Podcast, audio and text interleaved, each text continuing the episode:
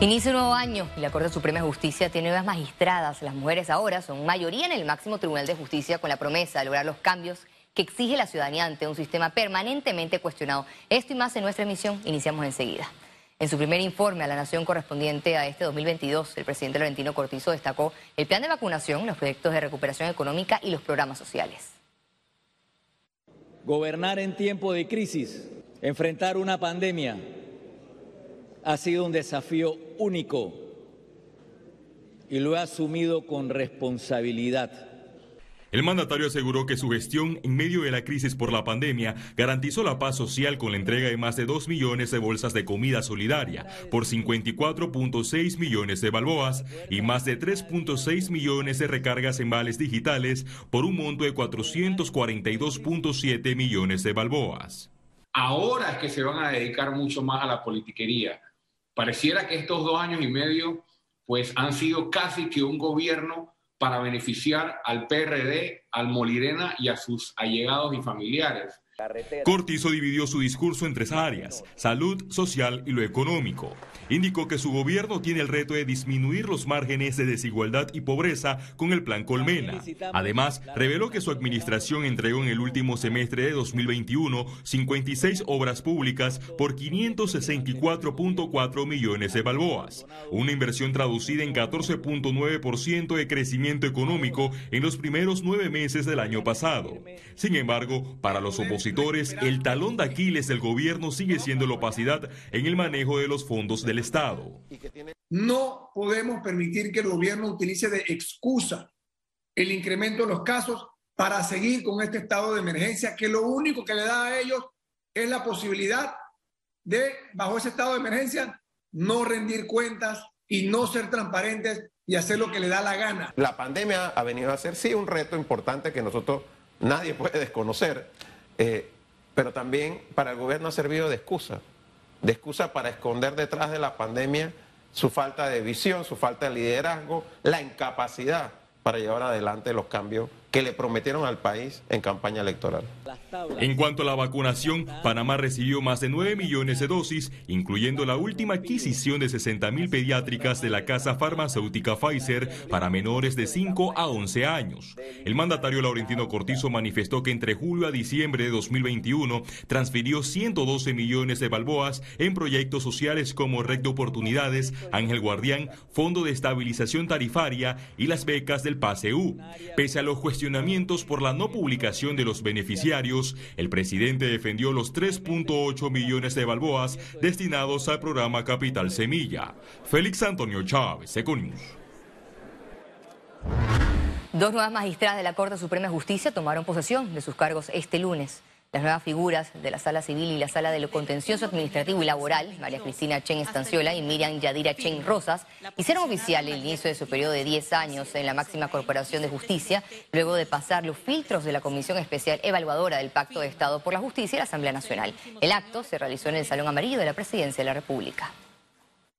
Estas nuevas designaciones, al igual que todas las realizadas durante mi periodo de gobierno, han sido hechas mediante un riguroso proceso de selección basado en los lineamientos del Pacto de Estado por la Justicia.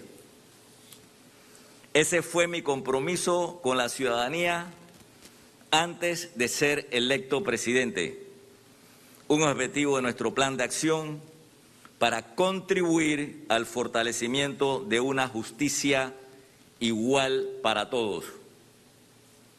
Antes de ser escogidos, no he tenido relación ni vínculo personal con ninguno de los ciudadanos que hoy asumen como magistrados.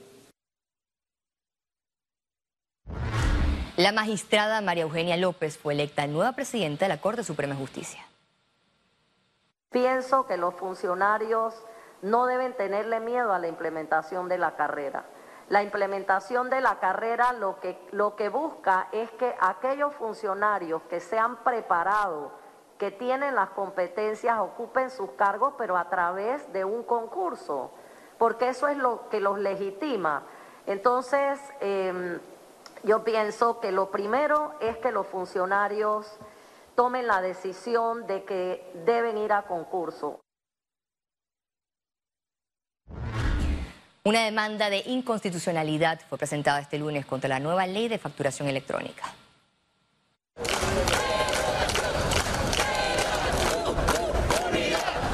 El Colegio Nacional de Abogados, el Movimiento de Contadores Públicos y la Federación de Asociaciones Profesionales de Panamá protestaron en las escalinatas de la Corte Suprema de Justicia en rechazo de la ley sancionada por el presidente Laurentino Cortizo.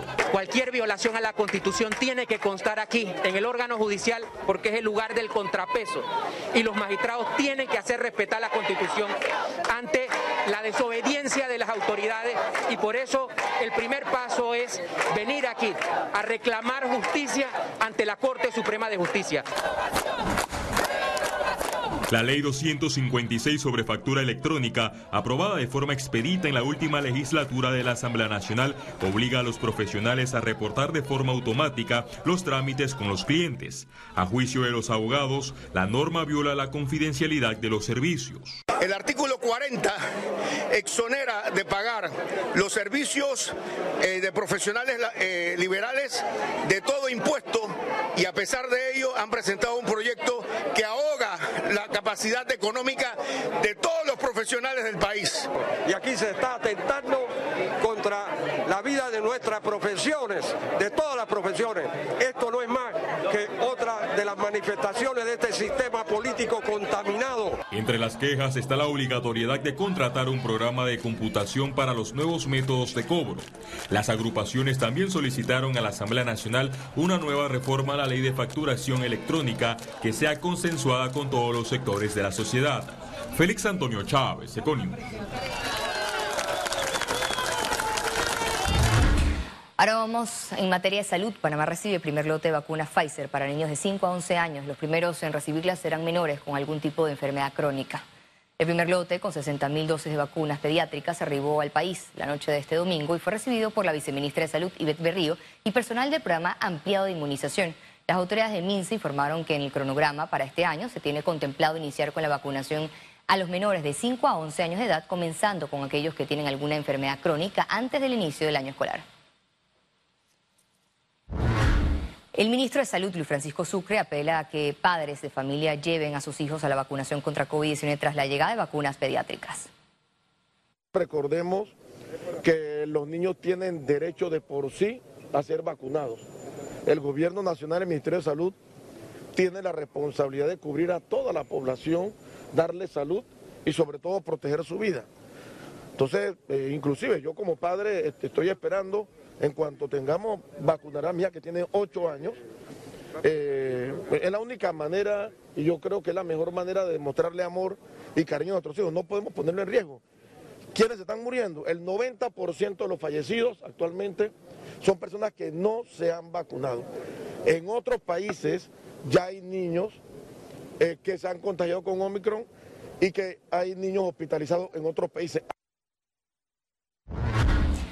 Aumenta nuevamente el número de contagios diarios por COVID-19 y también la positividad de casos. Veamos en detalle las cifras del MINSA. 1.363 nuevos casos, se reportan 5 fallecidos y se actualizan dos de fechas anteriores. 9.290 pruebas nuevas, índice de positividad de 14.7%. Total de vacunas aplicadas, 6.324.934 dosis.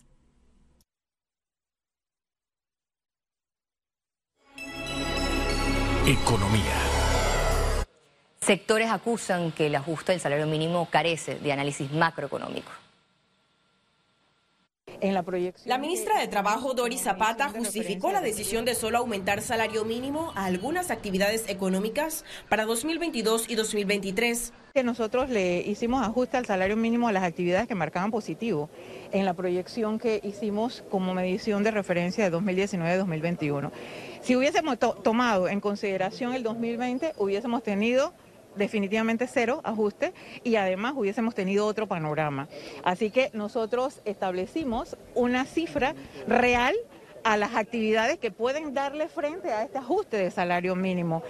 Los trabajadores no coinciden con este planteamiento de la institución. No es correcto que se diga que si se hubiera utilizado el 2020 para calcular los salarios no hubiera habido aumento. Por el contrario, eh, si comparamos las estadísticas del 2020 con respecto a las del 2021, se muestra que en la mayoría de las actividades, excepción el sector turismo, todo el resto de las actividades económicas mostraron un crecimiento positivo y de hecho el presidente en su discurso integró el hecho de que la CEPAL señala a Panamá como uno de los países con mayor crecimiento y que muchos eh, organismos internacionales señalan que Panamá para el próximo año va a tener todavía un crecimiento mayor en la región. Por lo tanto, es contradictorio que se utilicen estas estadísticas para mostrar un Panamá bueno en, en algunos escenarios y luego se utilicen otras estadísticas cuando se trata de ajustar los salarios mínimos. ¿Les preocupa las actividades elegidas para aumentos? creo que se han elegido las actividades en las cuales no repercute en absoluto el ajuste salarial eh, que se ha establecido para para hacer la ilusión de que hubo un ajuste.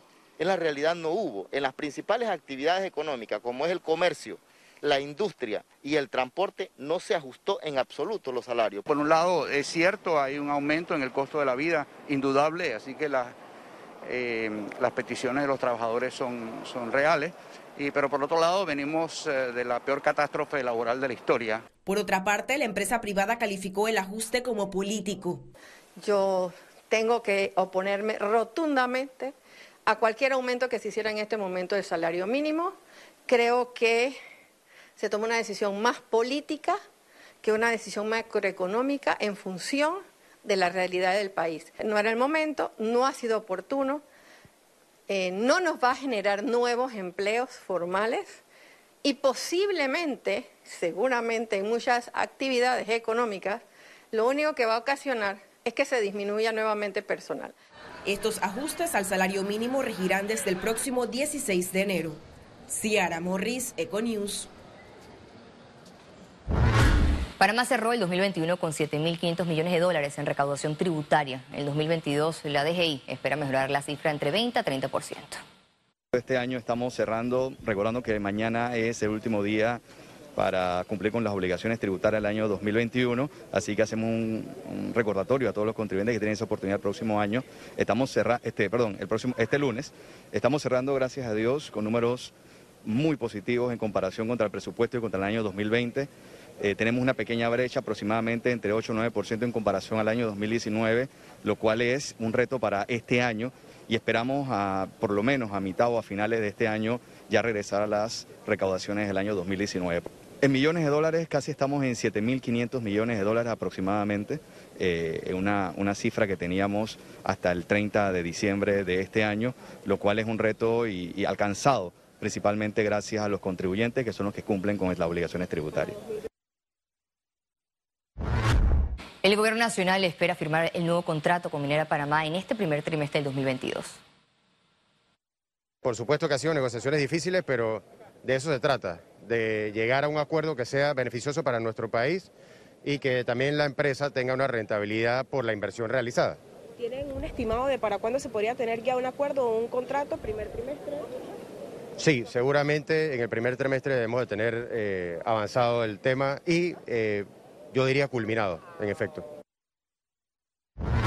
El Ministerio de Obras Públicas informó que en la última semana del 2021 el gobierno aprobó el primer informe técnico inicial de una asociación público-privada en Panamá. Y es el proyecto de rehabilitación y mantenimiento por estándares de la vía panamericana del Este, que va desde Cañitas, Agua Fría hasta Yavisa. Son 247 kilómetros. Esto lo realizamos en conjunto con el Banco Mundial y la Corporación Financiera Internacional. Lo que quiere decir es que en los próximos meses el proyecto se licitará y se empezará a ejecutar también en el 2022, también creando puestos de empleo. Entre proyectos de asociación público-privada y los llave en mano, esperan generar 7.000 puestos de empleos directos este año. Si a eso le añade los, los puestos de trabajo indirectos y los puestos de trabajo inducidos, porque ustedes saben que todas estas obras requieren de servicios, requieren eh, restaurantes que le den eh, también que le den alimentación a los trabajadores. Podemos estar hablando de hasta unos 20 mil puestos de empleo en todo el país, que eso es lo importante, que estas obras están distribuidas en todo el país y lo que buscamos es reactivar las economías locales. También se refirió al cuarto puente sobre el canal de Panamá. No, la obra no se ha descartado, de hecho ya tenemos una viabilidad por parte de contrataciones públicas para modificar el contrato e incluirle financiamiento, que es lo que estaba esperando el Ministerio de Economía y Finanzas. Eh, también pronto debemos pues, tener ya una estructura financiera viable para poder ejecutar este proyecto que no la tenía y que lamentablemente como estaba estructurado pues ocuparía todo el presupuesto de obras públicas que tenemos. Según Sabonge, el diseño de este puente registra 90% de avance. Ciara Morris, Econews. El próximo 11 de enero el gobierno instalará una mesa con el sector transporte para analizar avances de subsidio en combustible que debió culminar el 31 de diciembre, pero a esa fecha no se habían utilizado los 3 millones de dólares asignados. Ellos lo que han solicitado que hasta que se agote los 3 millones de dólares porque inició un poquito tarde, eh, se le dé la oportunidad. Así que va a haber una reunión de junta directiva de la ATT para poder entonces ver la vialidad de esto, que no debe haber mayor problema porque ya esa parte se había estimado de 3 millones. Eh, ellos no han solicitado nuevamente que se les subsidie. Eh, y yo creo que lo que con el crecimiento que tiene el país y con, el, avance del tiempo, eh, los transportistas vamos a estar en una, van a estar en una mesa que, instaló el presidente, viendo otros aspectos, piezas, repuestos, llantas, que de, de esa forma también se pudiese ayudar y no solamente ver el tema del combustible. Y al regreso, internacionales. Quédese con nosotros.